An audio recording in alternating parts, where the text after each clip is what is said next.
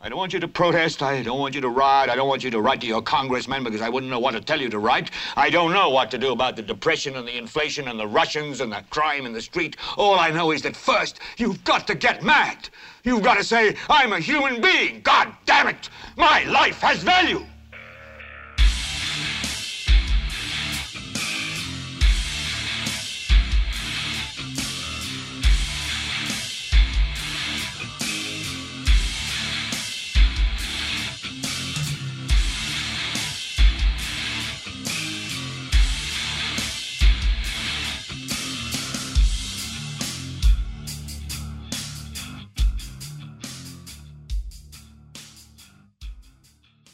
Yo soy Carlos Rodríguez Duzán, esto es Helvete para Leviatán Podcast. ¿Cómo están gente? Una semana más. bueno, la semana pasada no hubo programa, podcast, episodio, eh, track.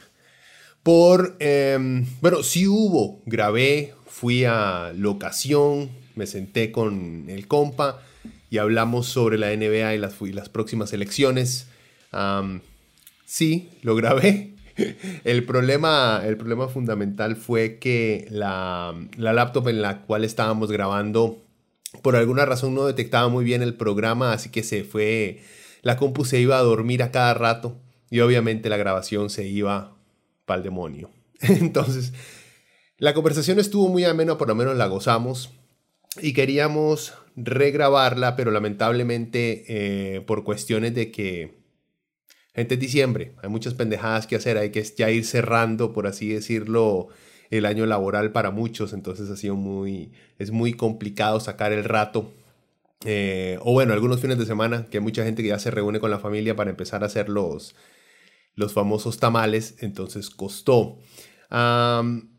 estoy trabajando en algo más, más elaborado. Pero quería hacer un programa esta semana para no pasar dos semanas sin subir algo a la página. Por cierto, revisen, ahí está, bueno, hace ya, ¿qué? Una semana y media, dos semanas, subí mi lista de los mejores, eh, el ranking, por así decirlo, de los mejores discos de Cannibal Corpse, lo cual fue un trabajo bastante arduo. Eh, no porque no me guste Cannibal Corpse, sino por el hecho de tener que escuchar que son 15 discos de una misma banda durante varias semanas para poder identificar cuál es el mejor y cuál es el peorcito de una banda que para bien para algunos es por así decirlo lo el significado esencial de lo que tiene que ser y cómo tiene que sonar el death metal y para otros es simplemente una barrera gigantesca de bulla y sonido que lo golpea a uno en la cara y lo deja completamente perdido.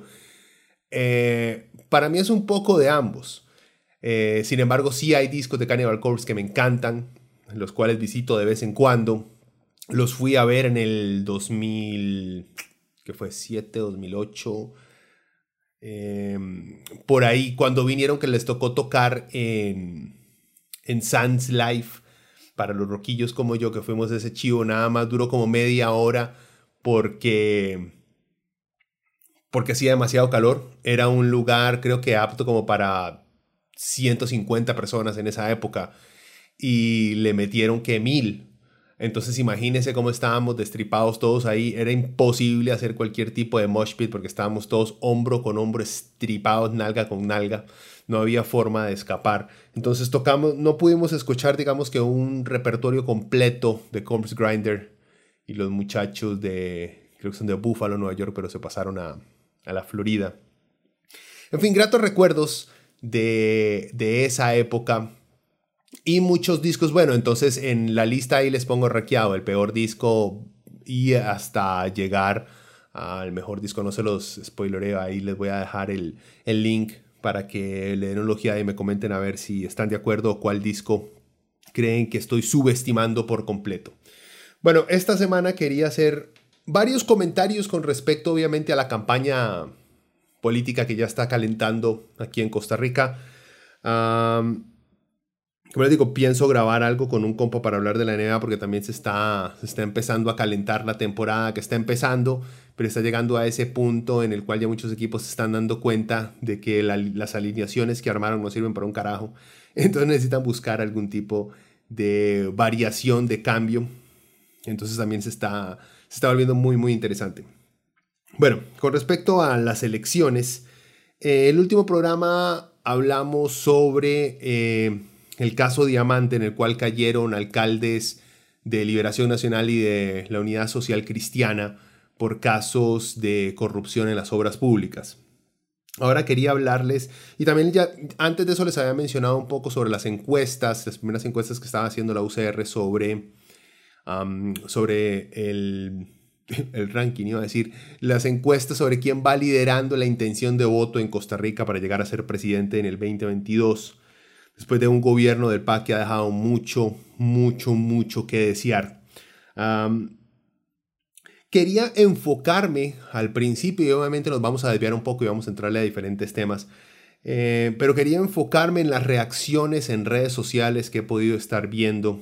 Porque, digamos, por curiosidad y por tener algún tipo de material para poder comentar y analizar después, sigo en redes sociales a, quiero un José María Figueres, a una Linet Saborío, a un Eli Feinstein, eh, no sé si estoy diciendo bien el apellido del MAE, a varios candidatos, a un Fabricio Alvarado, para ver más o menos cómo están manejando eh, su campaña en redes.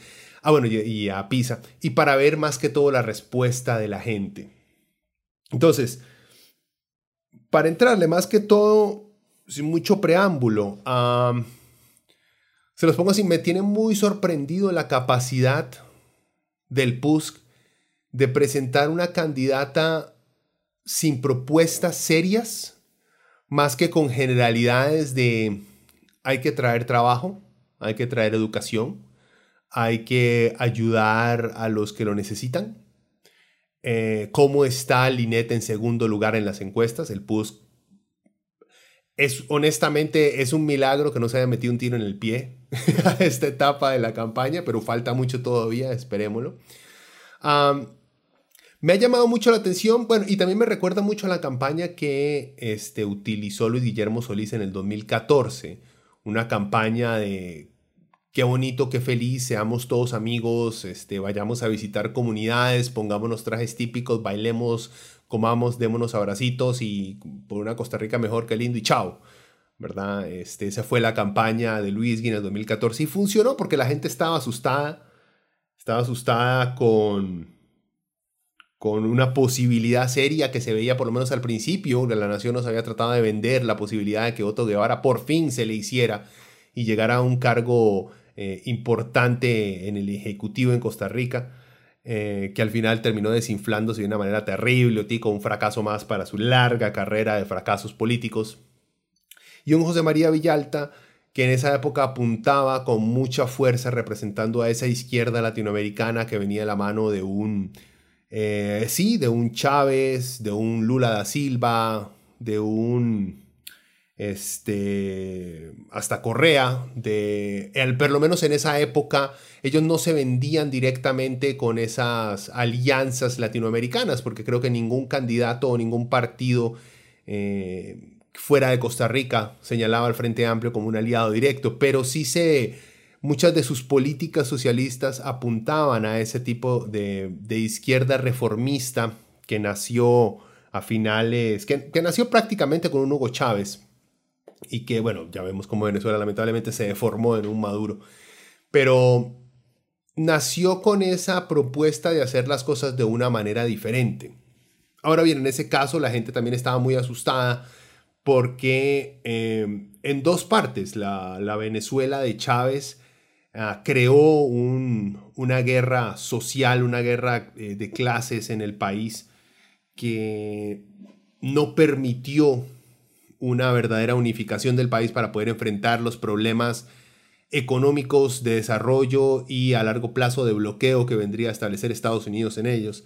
Creo que ese fue el fracaso más grande de los chavistas en Venezuela, el no, el no anticipar que eventualmente tendrían que sentarse con la derecha dentro de su país a tratar de llegar a ciertos acuerdos para poder moverse adelante, sino que se mantuvieron de una manera sumamente terca y necia tratando de luchar contra, eh, contra las clases altas venezolanas, que sí, algunos se largaron para Miami, otros se vinieron para acá a llorar, pero, y sí, lo digo de manera despectiva, porque estamos hablando de gente con plata que abandonó su país, su comodidad de su país para establecerse en otro país también con comodidad. No me estoy refiriendo a los millones de venezolanos que lamentablemente tienen que dejar Venezuela caminando, este, porque la crisis económica, la violencia, la delincuencia, la inestabilidad en, Venezuela es terrible. Son, son dos clases completamente diferentes y por las cuales tenemos que tener también una empatía muy distinta.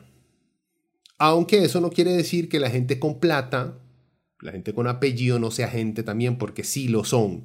Pero sus quejas, digamos, son muy distintas a los de los pobres, eh, a los pobres inmigrantes que tienen que estar cruzando fronteras a pie desde Venezuela para llegar hasta Ecuador, para llegar a Perú, para llegar a Colombia, caminando literalmente por carreteras, teniendo que enfrentar eh, peligros inimaginables y también tener que enfrentar una xenofobia eh, gigantesca causada primero que todo por esa misma retórica antichavista de demonizar a todo venezolano que haya votado en algún momento por reformas económicas en su país y que cuando empezaron a ver esas derechas latinoamericanas como los venezolanos empezaban a abandonar o a dejar forzadamente su país para buscar mejores eh, opciones, eh, cómo los recibieron con xenofobia, con odio, con discriminación.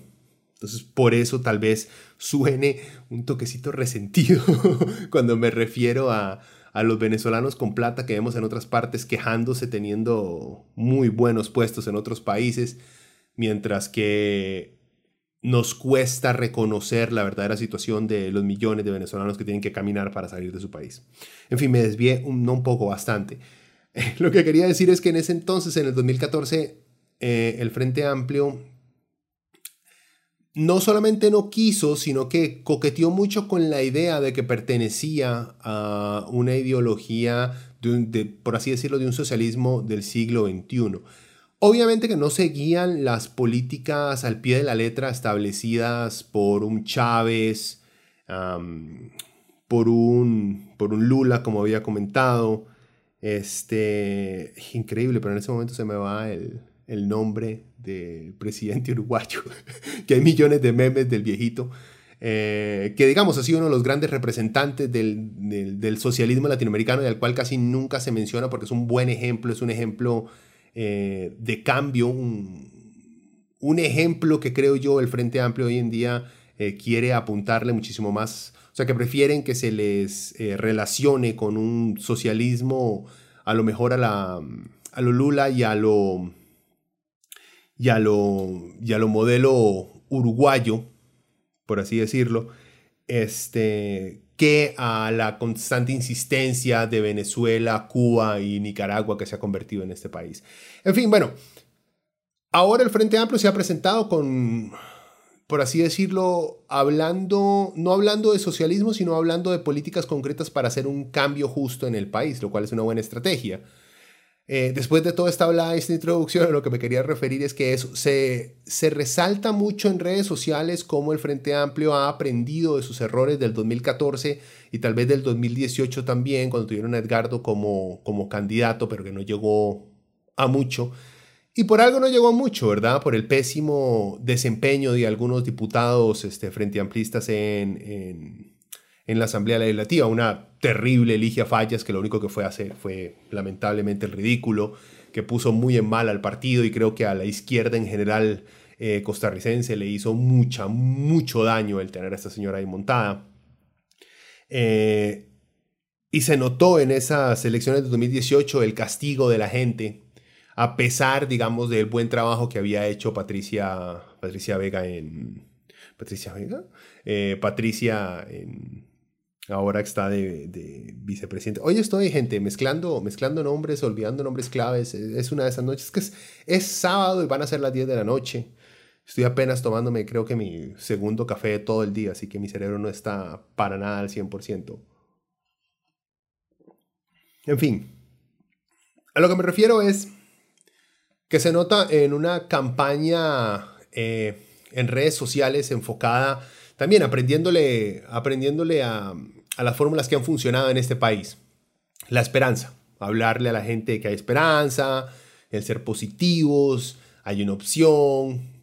Eh, eso funciona, solo véanlo cómo ha funcionado en una campaña del PUS. Como les digo, Linet no tiene ningún tipo de propuesta. Su campaña no está basada alrededor de presentar ningún tipo de propuesta, sino de presentar un sentimiento y una idea generalizada de bienestar. Y le, le ha ido muy bien.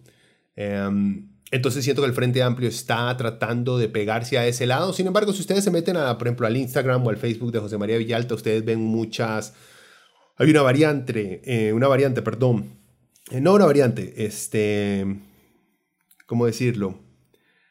Hay, han establecido un sistema en el cual presentan propuestas claras, específicas y luego un mensaje esperanzador, como para, para tratar de balancear ese tipo de, de acercamiento a la gente que está funcionando, ya lo veremos en las próximas encuestas. Hemos visto cómo ha ido subiendo eh, el Frente Amplio en las encuestas. Puede ser porque en Costa Rica básicamente la gente se decide a votar faltando un par de semanas ya para que, para que tengan que ir a las urnas. Siempre los primeros que aparecen en las encuestas terminan cayendo estrepitosamente en, el, prácticamente en el momento en que se empiezan a, sacar más encuestas a diario. Y eso es lo que hemos visto con, Liberación Nacional, cómo se ha ido de pique, como Fabricio también empezó muy, muy fuerte y está eh, bastante abajo, tiene mucho camino por recorrer. Sin embargo, me, parece bien la campaña que está haciendo el Frente Amplio, como les digo, eh, por lo menos en redes sociales, no está cayendo en juegos, en los juegos de los medios, Em, de tener que defenderse de si apoyan o no apoyan a Ortega, de si son chavistas o no son chavistas, como a lo mejor lo hicieron en campañas anteriores, por lo menos en la primera de Villalta. En esta se han dedicado más a eso, a, a propuestas y a dar un mensaje esperanzador. Que está bien, está bien por el simple hecho de que, vean, si usted de las personas que cree que no se puede votar por un candidato porque tiene porque parte de su ideología social y política es parecida a la política social y económica de algún otro país y que eso determina que el país se va a mover exactamente en un modelo, en este caso venezolano, como dicen muchos. Yo no creo honestamente que haya una forma lógica y racional de hacerle entender a usted que eso es un error, que está mal y que ustedes y que usted es un idiota. O sea, creo, que, creo que cuesta mucho sacar a ese tipo de gente de ese. Eh, ¿Por qué lo digo? Porque, por ejemplo, vean, he visto la, la campaña, y, y, una vez para pasar la campaña de Liberación Nacional en redes sociales, también es muy, es muy a lo frente amplio, solamente que utilizan mucho, yo no sé quién le copia a quién, o sea, estas son generalidades, nadie se copia, digamos que son planes muy generales de, por así decirlo, de batalla. Eh, Liberación hace también presenta claras ideas y políticas. Esto es lo que vamos a hacer, así lo vamos a hacer. Eh, esta es la gente que nos va a ayudar a hacerlo. Eh, después, ay, hay esperanza. Eh, Pepillo Figueres es un tipo súper inteligente, preparado con experiencia. Y también, obviamente, tienen que lograr explotar el pasado que tiene Liberación Nacional. De, ah, don Pepe, Liberación cambió el país. O sea, es lógico. Vean, si ustedes tienen tantos años de estar reconstruyendo una marca tienen que poder sacar lo mejor de esa marca a la hora de hacerse propaganda. Es solo lógico. Sin embargo, no ha ayudado mucho eh, este tipo de campaña eh, para levantar los números de Figueres porque no sé si es bueno o es malo, honestamente, porque yo no creo que el principal problema que existe en Costa Rica sea la corrupción, sino el sistema en sí que se presta para la corrupción. Eh, un sistema que aunque esté funcionando específicamente, digamos, al pie de la letra, aún así este, termina eh, cogiéndose a los más pobres. Solo vean, digamos, eh, acuérdense las legislaciones que existían antes con respecto a la ausencia de leyes en contra de la usura en este país, en el cual se le deja a los bancos y a los banqueros hacer lo que les dé la gana con la gente. Ahí no tenía que haber en ningún momento ningún tipo de corrupción para que el sistema se estuviera cogiendo, explotando a la gente más pobre. Igual puede que todo esté al, al, digamos, esté apegado a la ley existente, por ejemplo, en las piñeras, en las bananeras, en la manera en que tratan a los trabajadores, aunque los traten súper bien, les paguen lo que dice la ley que les tienen que pagar, igual sus salarios son salarios de miseria, salarios en los cuales no sirve para sostener una familia eh, y siguiendo, digamos, y apegándonos al sistema actual. Por eso yo digo que no creo, la, corrupción no es el problema más grande en Costa Rica, es el que más bulla hace, el que más indigna a la gente.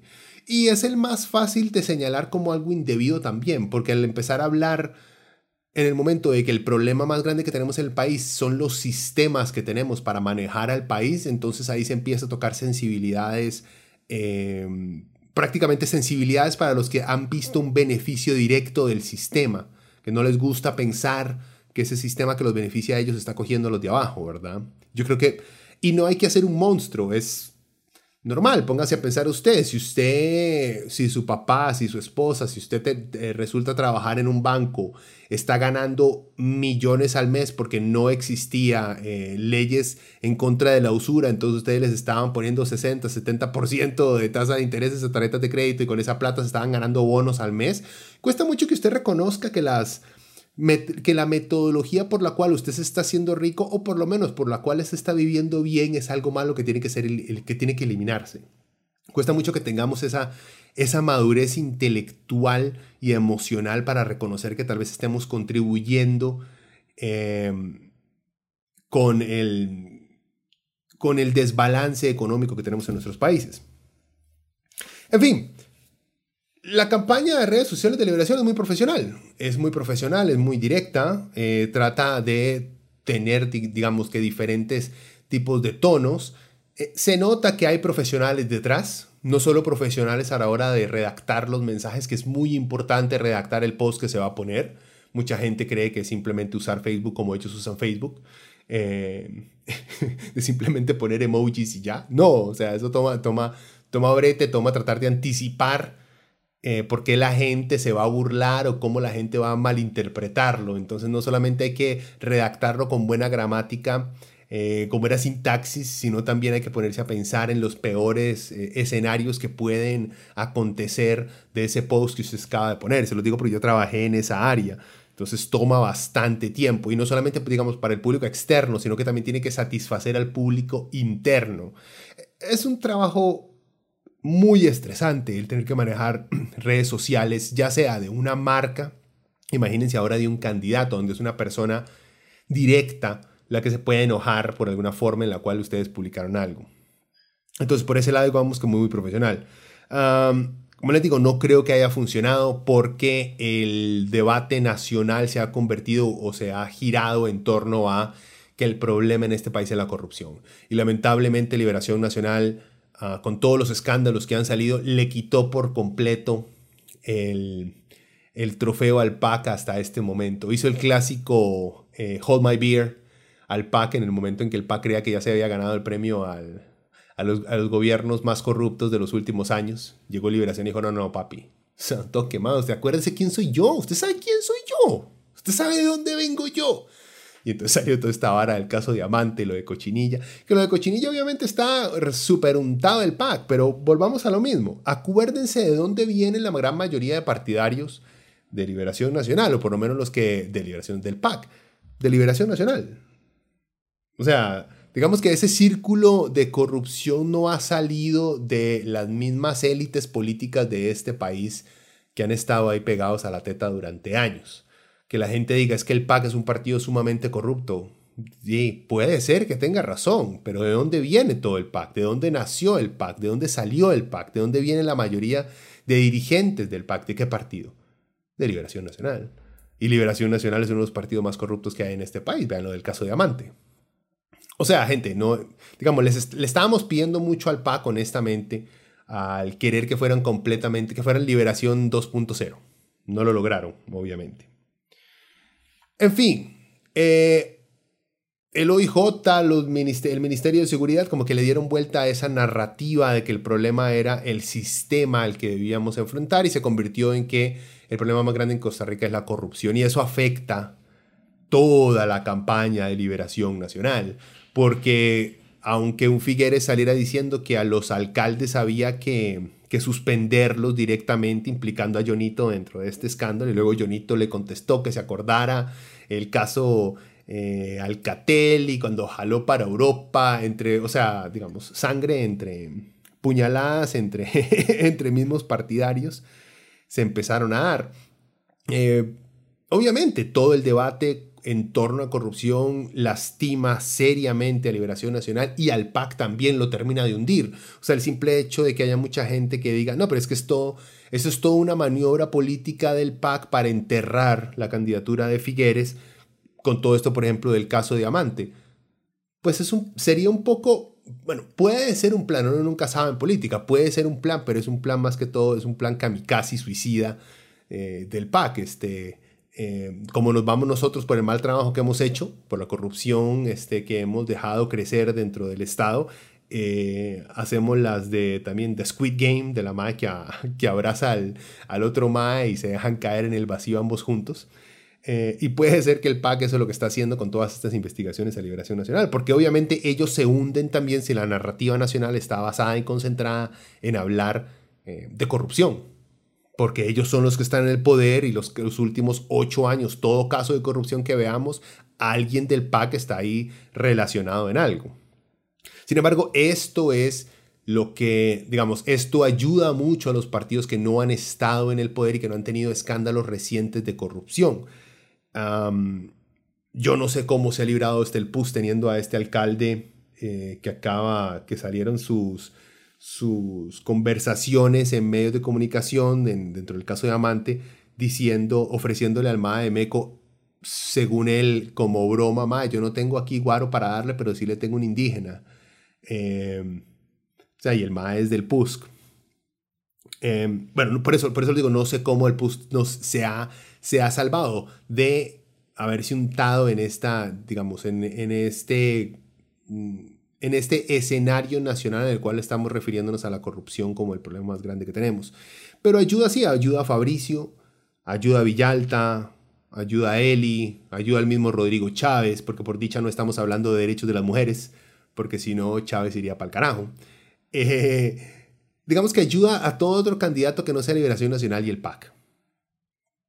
Por eso digo que me, me parecería un plan muy muy kamikaze por parte del PAC sacar, no sacar, porque o sea, el PAC no es el que dirige, digamos, al OIJ, no es el que tiene control en el Ministerio de, de Justicia, porque al parecer nadie tiene control en el Ministerio de Justicia, eso son una ente completamente aparte, aunque constitucionalmente así debería ser, pero bueno, ese es otro tema yo me pongo, me puse a ver, digamos, las reacciones, me llama mucho la atención, como la mayoría de gente, le llama mucho la atención a uno los comentarios que causan las propuestas y los anuncios de los diferentes candidatos. Eh, por ejemplo, en Liberación está, lo vi muy 70-30, por así decirlo, por tirarles una cifra de lo que yo vi de varios posts eh, de José María eh, Figueres. muchos que sí, eh, mucho liberacionista apoyando, que vamos para adelante, y uno que otro recordándole que, que es un corrupto, que liberación nunca más, pero sí existe, digamos que una confrontación en redes sociales muy activa por parte de la gente que está en contra de liberación nacional. Y sí, lo que sacan es corrupción, eh, la falta de pantalones de Figueritos de enfrentar los cuestionamientos con los casos de corrupción que tuvo en el país y irse del país a ser profesor en Europa, mientras ese desmadre ocurría acá y mientras en Costa Rica encarcelaban expresidentes, él bien escondido por allá en Suiza. Em, eso la gente se lo recuerda. Es imposible alejarse, digamos que, de, esa mancha en su, en su currículum. Em, en el Frente Amplio en Villalta, muy parecido también a Liberación Nacional, las opiniones, que el 70% 80% son positivos. Sí, adelante mi presidente, buenas propuestas. Ah, veo más gente, más gente joven comentando en, José María Villalta que en Figueres. y la gente que se opone a Villalta es por eso, es por asociación. Eh, usted es comunista, usted apoya a Venezuela, usted apoya a Nicaragua, no queremos que Costa Rica se haga como esos países. O sea, no es una acusación, no es como Figueres, no es una acusación directa. No es que Villalta eh, quiere quitarnos libertades, porque esta es otra cosa. En este país se ha demostrado el buen trabajo que han hecho los medios de comunicación al hacerle creer a la gente que el comunismo es lo mismo que dictadura cuando la dictadura es simplemente un Estado que cualquier movimiento político puede llegar a obtener. O sea, hay dictaduras de derecha, dictaduras capitalistas, dictaduras comunistas, dictaduras socialistas, dictaduras maoístas, dictaduras evangélicas, hay de todo, de todo, dictaduras fachas, bueno, fascismo prácticamente está definido por querer y tener una dictadura. En fin, bueno, eh, dictaduras como el comunismo soviético, o sea, existen.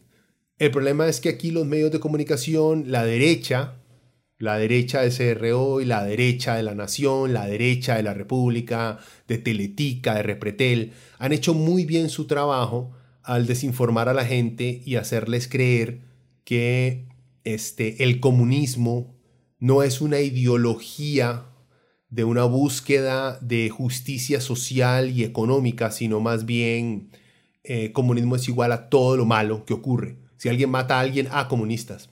Si alguien roba algo, a ah, comunistas. O sea, han logrado, y, y eso hay que reconocérselos a los medios, o sea, la destreza que han tenido de estupidizar a la gente, y no me refiero a estupidizarlas de que no sepan, porque mucha gente tiende a tener la teoría que los medios lo que hacen es que eh, nos vuelven más estúpidos al colocarnos cosas sin contenido continuamente. Ese, digamos, era algo que creíamos mucho, por lo menos en los 80s y 90s.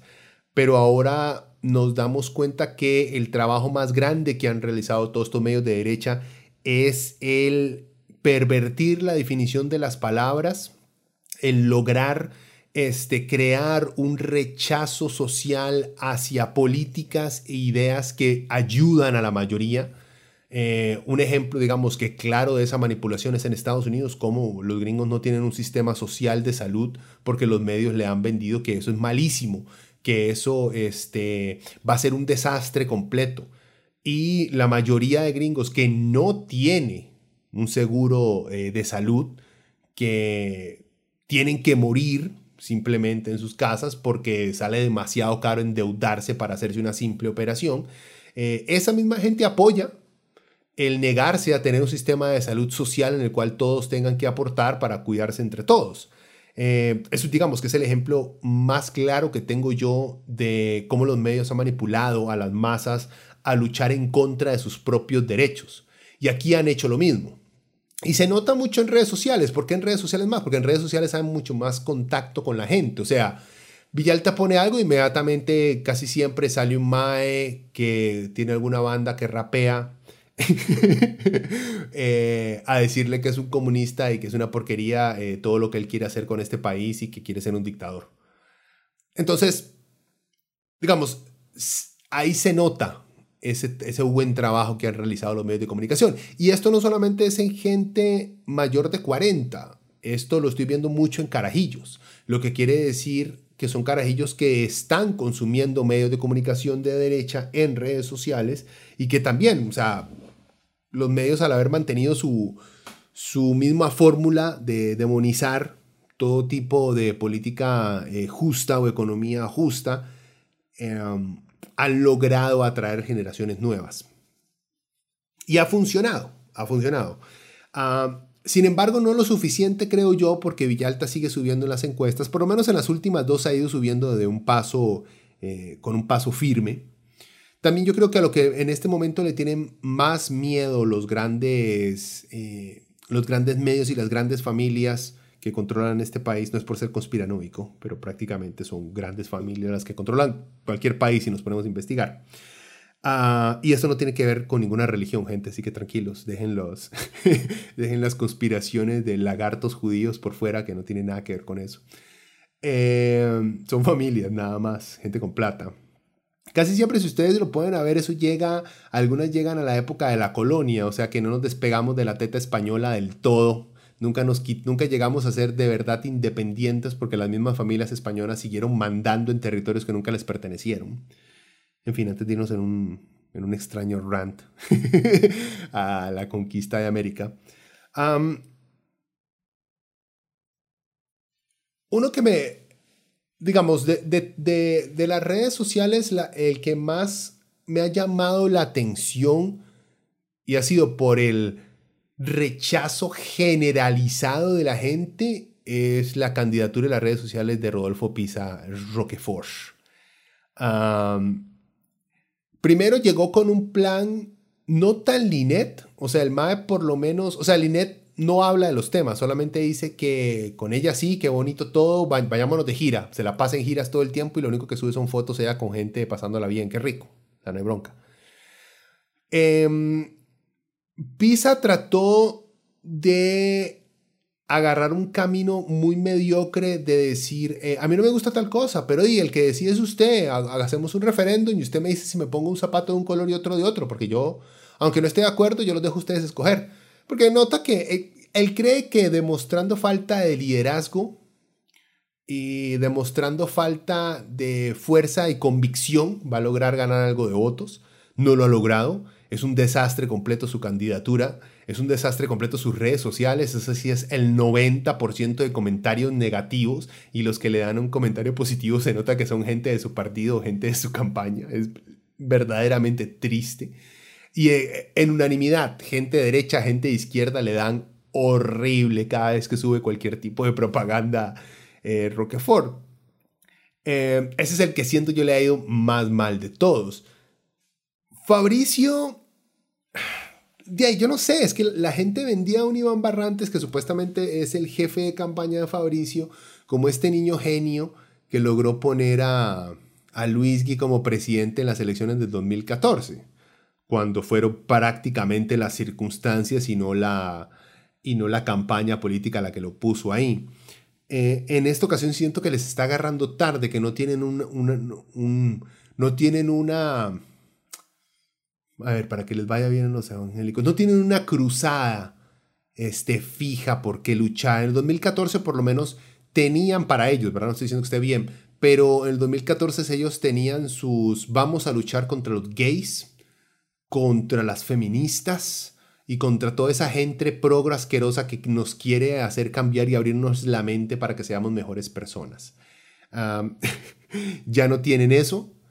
Eh, sin, y, o sea, hablando, hablando de manera estratégica, creo que es un error el no buscar un ángulo social visceral para poder ganar votos, porque Fabricio y su partido no tienen ideas nuevas, no tienen ideas frescas. lo único que pueden o que tenían para llamar la atención de la gente era, lo siento gente, era el odio el yo quiero mi familia heterosexual sin ningún tipo de influencia o educación sobre género, sobre sexo, sobre futuro, sobre igualdad, sobre equidad, sobre derechos humanos. Yo quiero a mi familia ignorante eh, dentro de cualquier lugar que consideremos nosotros seguros para poder establecer nuestros principios morales y convertirlos en los principios en los cuales eh, se tiene que basar un país. Em, esa gente reacciona más duro si ustedes les dan una causa de odio. la derecha gringa funciona también mucho en ese sentido. yo sé que hay mucha gente que habla y vemos en círculos, digamos, círculos intelectuales, círculos de gente muy capaz, muy inteligente, muy estudiada, que habla sobre la necesidad de convertir las campañas políticas en algo enfocado en los temas, en las propuestas, cosa que no va a pasar. En ciertas esferas así funciona. En ciertas esferas, si usted se sienta, lee los planes de, de negocio, oiga, eh, lea los planes de gobierno y dice, sí, este MAE tiene mejor plan, voy a votar por este MAE, aunque no me caiga bien, aunque lo que dijo tal día eh, no me cayó muy bien, aunque como es compa de tal MAE, eso no me da muy buena espina, igual le voy a dar el voto a este MAE porque está poniendo sus ideas en este plan y estas son las que más me gustan. Nadie vota así. Nadie, nadie, nadie, nadie, nadie va a votar por el mejor plan de gobierno. Y eso todos lo sabemos. El plan de gobierno diría yo que influye que un 10% a la hora de tomar una decisión. Y ni siquiera es el plan de gobierno, es una medida en específico es lo que capta, digamos, ese 10% de intención de voto para un candidato. El otro 90% está, diría yo que 50% enfocado en el carisma del candidato y el otro, que el otro 40% distribúyalo entre eh, el pasado, si tiene algún tipo de, si tiene algún tipo de investigación, de escándalo que lo haya marcado y métale ahí también conexiones, si es amigo o no es amigo de X o Y persona, eso influye en la gente. Es, es prácticamente un concurso de popularidad dentro de un campus universitario, lo que vamos, eh, la fiesta electoral que tenemos cada cuatro años. Y no es por minimizar la democracia en el país, para nada, pero seamos serios, gente. Eh, la mayoría de nosotros no leemos los planes de gobierno y los que leemos los planes de gobierno, aunque nos guste los planes de gobierno, no votamos por ese partido porque no nos gusta el candidato. Y no nos gusta el candidato, como les digo, incluye muchas cosas. Uno de los planes, y esto lo discutí con varios compas, por lo menos en las elecciones pasadas, uno de los mejores planes de gobierno con la mayor cantidad de buenas ideas, para menos para nosotros, de buenas ideas, de ideas serias, de ideas concretas, de ideas que no se habían intentado que a lo mejor podrían sacar eh, a Costa Rica de la desigualdad y de la pobreza, era el plan de trabajo eh, eh, del PT, del Partido de los Trabajadores, de los, socialistas comunistas del Partido de los Trabajadores. Mis compas lo leyeron y dijeron, es el mejor plan que hemos leído de los que tenemos a mano pero no le vamos a dar el voto a ese porque di, no sabemos quiénes son y cuando vemos no nos cae bien John Vega. Y esto, digamos, no es culpa de John Vega el no ser carismático para cierta gente. Esto demuestra claramente que la mayoría de la gente, aunque estudia los planes de gobierno, no vota por un plan de gobierno. No seamos hipócritas. En fin, En redes sociales creo yo, bueno, también por cierto, me, vi hace un par de días la entrevista de Sofía Guillén, candidata a diputada por el Frente Amplio, creo que es por, creo que es San José, creo que es San José, San José o Heredia, no estoy seguro. Ah, en fin, en, un programa en el, donde estaba Vilmi Barra y este, otro periodista eh, que trabaja con ella en, Hablando Claro.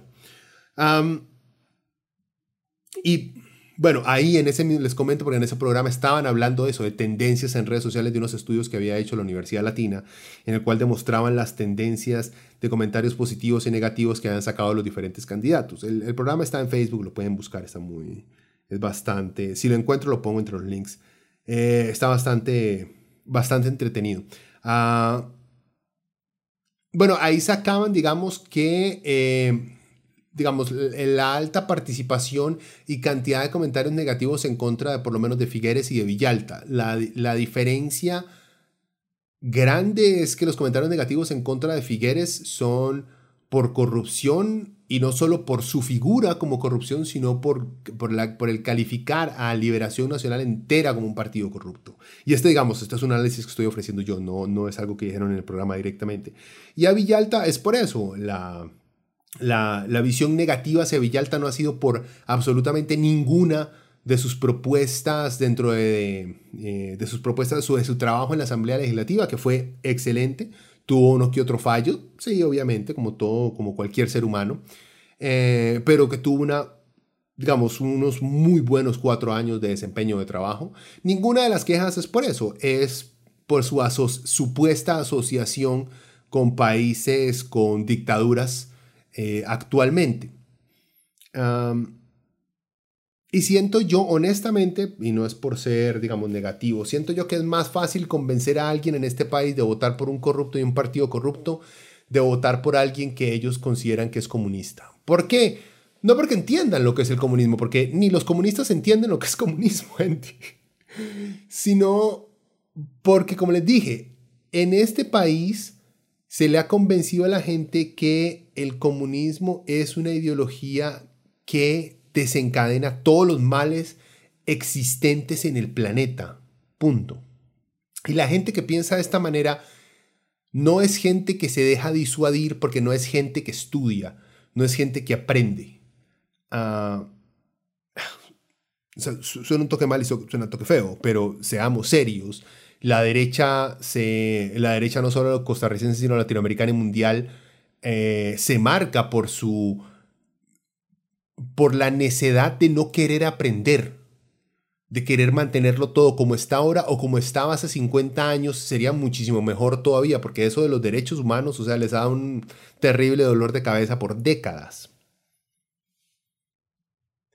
Ahora bien, bueno, eh, volviendo para terminar el programa, ahí vi a una Sofía recibir, digamos, que preguntas duras. Hizo un buen trabajo, Álvaro Murillo hizo un, hizo un buen trabajo, digamos, es su trabajo, plantear este, preguntas fuertes, a veces injustas, sí, pero tiene que hacerlo porque va a pasar más y más y más. Y siento que esta vez el Frente Amplio está preparado. Por lo menos vimos una Sofía Guillén que tiene 29 años, que para, por lo menos en política es una carajilla.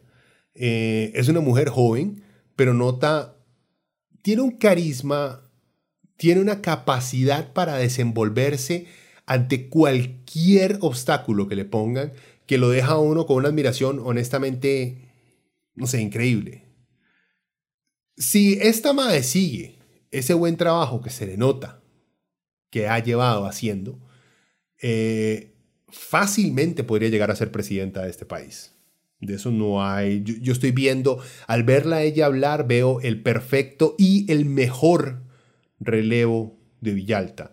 Si Villalta no estuviera en esta ocasión, eh, creo yo que Sofía sería una excelente candidata a presidenta. Solamente tiene 29 años, creo que ni siquiera, creo que tan, tan joven no, no se deja, todavía creo que tiene que ser mayor de 30, pero estoy bateando, yo no sé a qué edad. Charlie llegó, sí, Charlie llegó como a los 34, 35 a la presidencia. El más, creo que fue el más joven. En fin, estoy viendo, digamos, que un Frente Amplio muchísimo más maduro, más, más inteligente porque ya sabe que los medios son injustos, porque las preguntas de los medios van a ser injustos. Las preguntas de los medios no son eh, preguntas diplomáticas, no son preguntas de universidad, no son preguntas para analizar o para entender, no. Son preguntas para satisfacer el hambre de una audiencia que no quiere aprender, sino que quiere entretenerse. Entonces como que han logrado madurar a tener una presentación por lo menos mediática muchísimo más, más relajada y más dispuesta a, a, entregarse a ese baile, digamos, con los medios. Y también si ustedes ven a los periodistas, cuando entrevistan a Villalta, a la gente de Teletico, Repretel, a La Nación, le hacen preguntas injustas y fuertes como les digo, hay que acostumbrarse. O sea, si alguien que es de izquierda no está acostumbrado a recibir preguntas injustas y estúpidas, o sea, usted vos no, no sos de izquierda, es normal, digamos. pero esta vez ya saben manejar a los periodistas. Y se nota como los periodistas, por lo menos, eh, se le nota muchísima amabilidad para con Villalta. La mayoría de periodistas que yo he visto entrevistar a Villalta, se le nota que les cae bien el MAE. Eh, tienen una línea que preguntar. Ellos creen que la filosofía de, Villalta es la de esclavizarnos a todos. Algunos deben creer eso, estoy casi seguro. Pero aún así les cae bien el MAE. Tienen suficiente carisma, por lo menos personalmente, en el que dicen los gringos, en el one-on-one, como para como para que los periodistas no sean tan abiertamente hostiles como si lo son, por ejemplo, con un Rodrigo Chávez que se nota que nadie se lo soporta. Ah, entonces en eso han mejorado. Ahora, Liberación siento yo que ha cometido, brincando de partido a partido, ha, cometido el error de exponer mucho a Figueres. Si van de primeros, no expongan tanto a su candidato, porque la gente empieza a recordarse quién es Figueres, qué hizo y qué no hizo Figueres. Y prácticamente Figueres representa el por qué la gente dejó de votar por Liberación Nacional en 2014 y ahora se lo están lanzando como candidato nuevamente. O sea, siento yo que si Liberación Nacional hubiera querido, eh, por así decirlo, reiniciarse para volver a llegar al poder, hubieran tenido un candidato completamente diferente sin un pasado político tan escambroso como el de, como el de Pepillo en ese momento. Igual, ahorita van de primeros, van cayendo.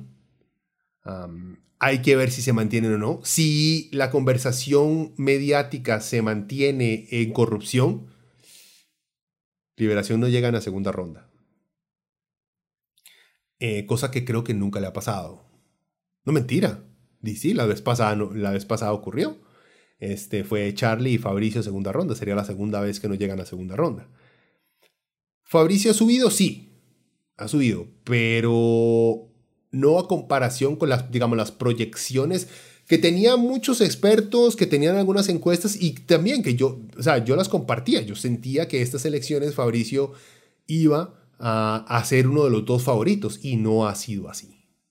No ha sido así y les está agarrando tarde para levantar. Como les digo, si no encuentran un punto social como los progres, los comunistas y los corruptos de liberación quieren establecer la eutanasia en este país, este, voten por mí, si no logran inventarse alguno de estas polémicas o pleitos para levantar eh, a la derecha costarricense para que voten por ellos, tampoco llegan a segunda ronda. siento yo que lo, lo, lo más grande que puede pasar, lo más grande, lo más, la proyección más descabellada que puedo hacer yo de cómo podría ser una segunda ronda, podría ser entre Villalta y Linet Saborio. Y ahí entonces veríamos cuánta gente se le junta al PUSC para esa segunda ronda. Este, cuánta gente se le, se le pega a Villalta. Una, digamos, una, una partida muy clara nacional en el cual veríamos literalmente ahora sí podríamos ver a la derecha, no solamente por Linet, sino por la gran cantidad de cuerpos libertarios que se le unieron al cadáver del PUSC hace ya varios años como rémoras para tratar de sobrevivir después de el hundimiento del movimiento libertario. y eventualmente como después de eso empezó este, el PUSC a tirarse cada vez más y más y más, más a la derecha de lo que eran antes, ¿verdad? Pero sería partiría el país a la mitad, como lo hizo prácticamente eh, Carlos Alvarado y, y Fabricio. Partió al país no entre derecha o izquierda, partió al país entre moderados, respetuosos de derechos humanos y fanáticos religiosos. ¿Hay gente que no es fanática que votó por Fabricio? Sí, claramente, gente. O sea, estoy generalizando. Por favor. No podemos empezar a hablar de cada ejemplo. Y usted, yo conozco un MAE. Sí, usted conoce un MAE. Que usted conozca un MAE no quiere decir que todos sean así. A la hora, digamos, de hablar de temas a lo grande, lamentablemente hay que generalizar. Pero en fin, bueno, ya se me fue. Yo juraba que esto iba a quedar muy corto y se me fue la hora. Em, en determinadas cuentas, bueno, la, la, campaña de redes sociales, la campaña de Eli Feinstein ha sido bastante cringy, como dicen los gringos. Ah, porque trae estas viejas y ridículas ideas eh, eh, de Ronald Reagan de que el problema es que el Estado es muy grande, que el Estado no me deja hacer nada, que aquí lo que hay que hacer es liberar al individuo, y después le hacen entrevistas si él cree en los Reaganomics y él dice que no. O sea, él es un payaso y siempre lo ha sido. Ah, tan así que en una entrevista lo escuché decir que, que sí, que él vendería Fanal, pero que él cree que nadie compraría Fanal porque, porque Fanal no tiene ningún valor, porque tiene pérdidas, porque está malísimo. O sea, este Mae, él es economista, ¿verdad? El Mae tiene la menor idea de cuánto guaro vende Fanal, o que es la minoría de lo que produce, ¿verdad? Porque Fanal lo que más hace es alcohol, que se lo vende a la caja, tiene un cliente fijo capturado al cual le vende su principal producto. Ustedes saben la cantidad de plata que una empresa privada le sacaría a la caja y más durante pandemia por venderle alcohol y productos derivados del alcohol. Pero no, sale el ingenio de él diciendo que, ay Dios mío, esto no da nada de plata. Más gente, o sea, mm, ¿por qué los libertarios son así? Bueno, dejémoslas aquí que se empieza a poner más colorida esta vaina bueno, no le, di recomendación al, principio, se las doy al final. Eh, escuchen el nuevo disco de los suecos de Hypocrisy. Sacaron ahora a finales de noviembre, principios, sí, finales de noviembre sacaron su nuevo disco Worship. Ah, banda de death metal melódico, banda de culto. Peter Tagrant, eh, el, líder de la banda, también es productor, también está en otras bandas, creo que está en una banda con eh, Linderman, el mae de Rammstein, no sé si estoy diciendo bien el apellido del mae, con Pedro Picapiedra, el mae que canta para, para Rammstein. pero este, digamos que su banda principal, Hypocrisy, eh, nuevo disco Worship, está muy bueno. Es Hypocrisy, si ustedes ya lo han escuchado, si les gusta, es digamos, es la misma fórmula. A lo mejor tal vez tiene segmentos más lentos de lo que uno está acostumbrado, pero mantiene, digamos, que los mismos riffs, el mismo sabor y Tagren siempre canta las cosas de una manera muy, muy específica, muy, muy, muy distintiva. No, no tanto por su voz, sino por su forma en llevar los ritmos. Es como, es como muy... Lo diferencia mucho del resto de vocalistas de, del género. Eh, por ahí en Spotify está. Muy bueno. Si nunca han escuchado de Hypocrisy, sí, le pueden, este puede ser el primer disco. Hay mejores, tiene mejores discos, pero es una buena entrada. Bueno, gente, eh, nos escuchamos. Esperamos por lo menos sacar uno o dos programas más antes de que acabe el año. Y bueno, cualquier comentario que tengan, ya saben, si me equivoqué en algún dato que digo algo por el respecto, al respecto, para eso están los comentarios, ¿verdad? Bueno, eh, ya saben. Ah, bueno, correo leviatanpodcast.gmail.com o en redes sociales buscan como Leviatan Podcast y por ahí me mandan cualquier tipo de mensaje. Bueno, gente, se cuidan. Chao.